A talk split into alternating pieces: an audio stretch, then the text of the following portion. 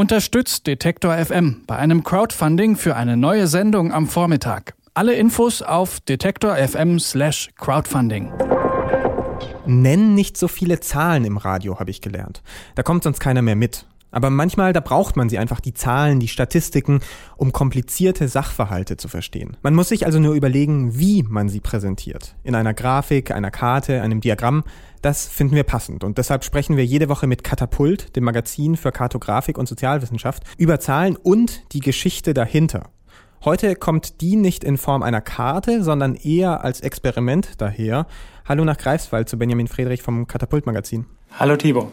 Die Grafik, über die wir heute sprechen, ist Ergebnis eines Experiments. Eines mit Beate Zschäpe. Erklär mal, was habt ihr gemacht? Wir haben eine gefälschte Nachricht erstellt, die auf niedere Instinkte abzielt und dann geguckt, welche Gruppen von Menschen oder welche Menschen mit welchen Interessen auf diese Nachricht besonders gut agieren.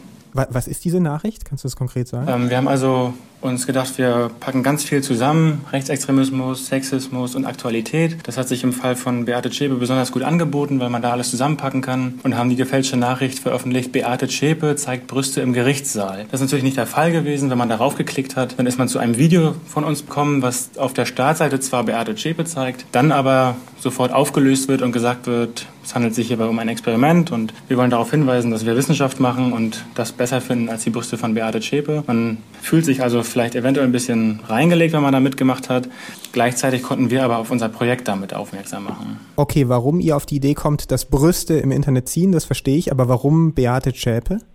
Äh, wir wollten diese drei Elemente zusammenbringen, Aktualität, Extremismus und äh, Sexismus. Und das haben wir zurzeit bei Beate Zschäpe durchführen können. Und es ist keine andere Person eingefallen, die das besser hätte ja, bewerkstelligen können. Okay, diese Nachricht habt ihr also auf Facebook gestreut und habt dann geguckt, wie viele Leute klicken drauf, welche Leute klicken drauf.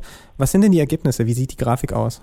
Genau, also wir haben erstmal geguckt, inwieweit sich die Klickzahlen verändern Verhältnis zu unseren normalen wissenschaftlichen Artikeln. Und da kann man schon mal grob sagen, äh, dass ungefähr fünfmal mehr pro Auslieferung, also pro Anzeige, ähm, geklickt wird im Vergleich zu einem wissenschaftlichen Artikel. Bei den genauen Zielgruppen, die wir jetzt getestet haben, ähm, sind die Unterschiede gar nicht mal so groß. Wir haben also geguckt, inwieweit reagieren Bildleser, Katholiken, NPD oder FAZ-Leser oder Netzfrauen auf diese Anzeige. Alles bezieht sich immer auf Facebook, also auf Leute, die diese Gruppen bei Facebook geliked haben, die dort gefällt mir gedrückt haben. Und ähm, das Ergebnis ist so, dass bei den Bildlesern am meisten Resonanz gekommen ist und dann aber relativ gleiche Zahlen. Also egal, ob äh, jemand die Katholiken liked bei Facebook oder die NPD oder die FAZ, ähm, die haben gleichermaßen stark reagiert auf diese Anzeige. Hat euch das überrascht? Hättet ihr damit gerechnet, dass Bildleser da viel eher drauf klicken als FAZ-Leser? Die Bild ist ja immer noch auf Platz 1 mit einem kleinen Vorsprung. Äh, was mich wirklich sehr überrascht hat, ist, dass es keinen Unterschied gibt zwischen Katholiken, NPD und FAZ. Wir haben diese drei Gruppen ja ausgewählt, um einmal ein Qualitätsmedium zu haben, die FAZ, einmal eine rechte Partei, deren Anhänger wahrscheinlich Interesse an Beate Zschäpe irgendwie haben und die Katholiken, die sich dem Thema wahrscheinlich offiziell eher neigend gegenüber äußern würden. Und das war für uns sehr überraschend, dass diese drei Gruppen alle die gleichen Klicks, alles gleiche Interesse an dieser gefälschten Nachricht hatten. Habt ihr auch für die Vermarktung eurer eigentlichen, eurer normalen Inhalte was gelernt?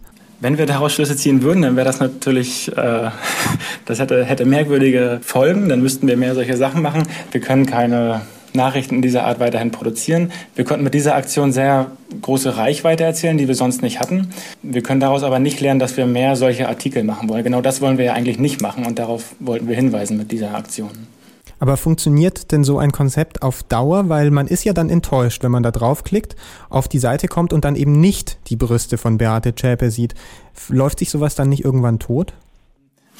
Die Reaktionen, die sind da ganz unterschiedlich. Manche sagen total spannend, super Idee, ihr habt äh, marketingtechnisch alles richtig gemacht. Super Idee, um mal auf sich aufmerksam zu machen. Manche sind natürlich sehr enttäuscht und äh, schimpfen und hauen auch ab und wollen nichts mehr mit uns zu tun haben. Ich glaube aber, dass die Reichweite und die Leute, die das einfach äh, interessant fanden, dass das überwiegt.